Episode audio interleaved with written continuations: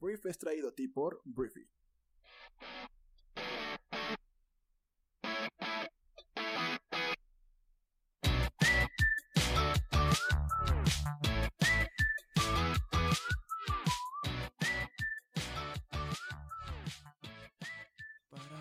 Muy buenos días, bienvenidos a esto que es el Brief. Yo soy Arturo Salazar, uno de los fundadores de Briefy, y vamos a comenzar con el resumen de las noticias más importantes para este jueves 28 de enero. Hablemos de México. Comencemos hablando de noticias mexicanas y vamos a hablar de Andrés Manuel López Obrador, que no has escuchado hablar mucho de Andrés Manuel López Obrador porque tiene COVID-19 y pues ha estado en descanso, en reposo, como cualquier persona con COVID-19 debería estar. El presidente mexicano está descansando y aislado en el Palacio Nacional en la Ciudad de México, luego de dar positivo por COVID-19, dijo su portavoz en una entrevista el día de ayer. Y bueno, AMLO tuvo una leve fiebre el domingo, el día que le diagnosticaron el virus, pero tomó un medicamento suave similar al paracetamol que le bajó la temperatura, fue lo que dijo este Jesús Ramírez a Bloomberg News el día de ayer. El presidente ha estado realizando llamadas con miembros del gabinete y dijo que está bien, que está tranquilo, que tiene síntomas leves, que está aislado y se lo toma con calma en el Palacio Nacional. Ramírez dijo que no hay información pública disponible sobre si el presidente está tomando actualmente algún medicamento o en qué tratamiento puede estar. Los funcionarios de salud del gobierno dijeron que no revelarán ningún detalle clínico sobre Andrés Manuel, que tiene 67 años y que tiene antecedentes de hipertensión y sufrió un ataque cardíaco en 2013 para proteger su privacidad. Desde entonces, los funcionarios mexicanos han ofrecido declaraciones vagas sobre la salud del presidente, cuya ausencia en los medios es bastante notable, dada su presencia normalmente descomunal en la vida pública. Se ha notado muchísimo la disminución del debate y de los pleitos en redes sociales, grupos de WhatsApp entre tíos en los grupos familiares. Se nota que Andrés Manuel no está dando las conferencias mañaneras. Pero bueno, al parecer Andrés Manuel está bien, va evolucionando favorablemente y vamos al siguiente tema. Hablemos ahora de política, meramente política, porque el día de ayer la alianza Va por México, conformada por el PRI, el PRD y el PAN, anunciaron en conjunto que quieren restituir los programas que desapareció la actual administración, como estancias infantiles, escuelas de tiempo completo y la obligatoriedad para mantener los albergues para víctimas de violencia. La Unión Política presentó sus 30 compromisos que impulsará desde la Cámara de Diputados y entre ellos está ir en contra de algunas de las propuestas que Andrés Manuel López Obrador ha promovido como la eliminación de órganos autónomos como el Instituto Federal de Telecomunicaciones o el Instituto Nacional de Acceso a la Información. Hay otros 30 compromisos más entre los que están acotar las facultades discrecionales del Ejecutivo en materia presupuestal, modificar la ley para que la composición de la Cámara de Diputados y Senadores refleje el porcentaje de los electores, impulsar reformas para prohibir el uso de dinero en efectivo en los tres niveles de gobierno para evitar la corrupción. Esto del dinero en efectivo va directito a los apoyos que entrega el gobierno federal actualmente.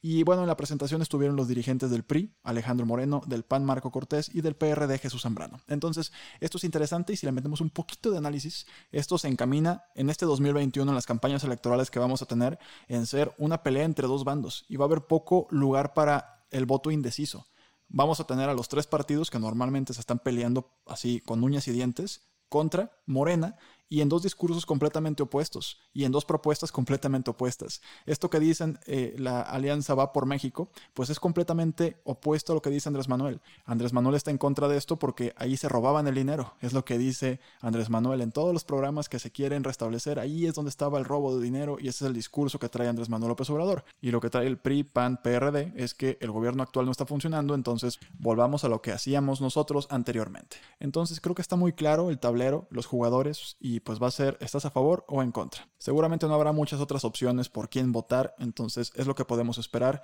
y todo se va preparando para que tengamos esta polarización. Prepárate porque la polarización se va a poner todavía más fuerte. Siguiente tema, vamos a hablar de cifras del COVID-19, porque al parecer la cifra real de muertos por COVID-19 es casi 45% más de lo reportada por la Secretaría de Salud. Entre enero y agosto del 2020, un total de 108.658 personas murieron a causa del COVID en México, de acuerdo con el conteo preliminar de certificados de defunción revelado por el INEGI. Esto ubica a la nueva enfermedad como la segunda causa de muerte en México en ese periodo, solo detrás de los padecimientos del corazón. Se trata de 33.641 personas muertas más por COVID respecto a los que en su momento dio a conocer la Secretaría de Salud Federal al cierre de agosto pasado. Es decir, la cifra real de decesos confirmados por COVID es casi un 45% superior a la que se reporta diariamente. El 31 de agosto, en su conferencia diaria, la Secretaría de Salud reportó un acumulado de 64.414 defunciones por COVID-19 y esto ya fue confirmado por el gobierno federal. Vayamos a Estados Unidos. Vamos a hablar de Joe Biden, porque el día de ayer Joe Biden dio un paso importante, aunque tal vez no suficiente, en la agenda contra el cambio climático de Estados Unidos.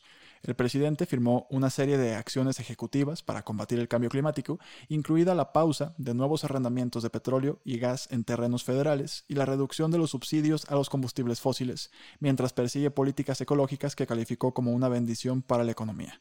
Las órdenes trazan la dirección de la agenda ambiental y de cambio climático del presidente demócrata y marcan un retroceso de las políticas de su predecesor republicano, Donaldo, el expresidente más naranja del mundo, quien buscó maximizar la producción de petróleo, gas y carbón de Estados Unidos, eliminando las regulaciones y facilitando las revisiones ambientales. Entonces, lo que dijo Biden es que en su opinión ya hemos esperado demasiado para lidiar con esta crisis climática y señaló las amenazas que enfrenta la nación por la intensificación de las tormentas, los incendios forestales y las sequías vinculadas al cambio climático. Estados Unidos anunció además la celebración de una cumbre de líderes climáticos organizada por Washington el 22 de abril, que es el Día de la Tierra, y también quinto aniversario de la firma del Acuerdo de París, según el memorando. El mandatario lo que sí declaró, y aquí es donde no está completamente cubierta la parte ambiental, es que no prohibirá la polémica técnica de fractura hidráulica o fracking para la extracción de gas y petróleo, pero sí endurecerá los controles de vigilancia. Lo que dijo literalmente es que no vamos a prohibir el fracking, protegeremos y aumentaremos empleos, incluyendo el fortalecimiento de estándares como el control de fugas de metano. Entonces, eh, Estados Unidos definitivamente da una vuelta en U en temas de medio ambiente. Hay mucho que hacer todavía, pero creo que son buenas noticias para el mundo en general. El día de ayer hablamos de la llamada que tuvieron Vladimir Putin y el presidente de Estados Unidos, Joe Biden. Putin es el presidente de Rusia. Y hoy Vladimir Putin le tocó participar en Davos, en el Foro Económico Mundial, y Putin dijo que el mundo corre el riesgo de caer en un conflicto de todos contra todos, en medio de todas las tensiones causadas por la pandemia del COVID-19 y la creciente desigualdad económica.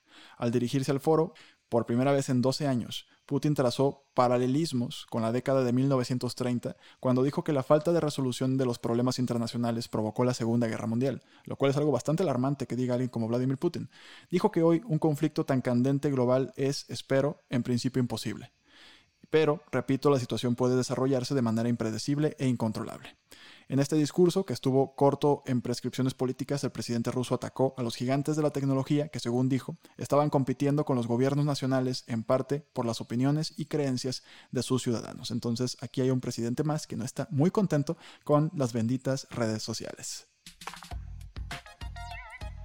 Hablemos de, hablando de conflictos, hablando precisamente de conflictos, de lo que está sucediendo en Gran Bretaña y la Unión Europea, o entre estos dos bloques que ya no están juntos porque existió el Brexit y ya no están, ya no forma parte de la Gran Bretaña de la Unión Europea.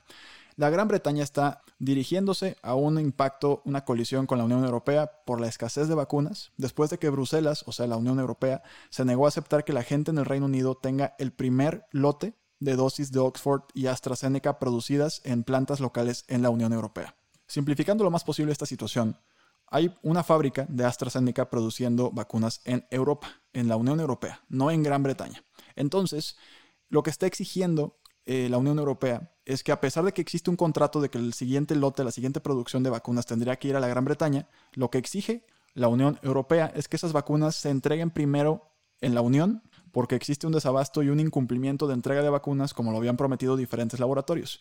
Entonces, aquí hay un conflicto que se podría escalar porque estamos hablando de vacunas para salvar vidas y el pleito es que como la Gran Bretaña ya no es Unión Europea, la Unión Europea podría prohibir la exportación de vacunas para que esas vacunas se tengan que quedar en Europa y puedan abastecer a los países europeos. Entonces, esto se podría poner mal porque estamos hablando de vidas y cada quien obviamente quiere salvar primero las vidas de sus propios ciudadanos.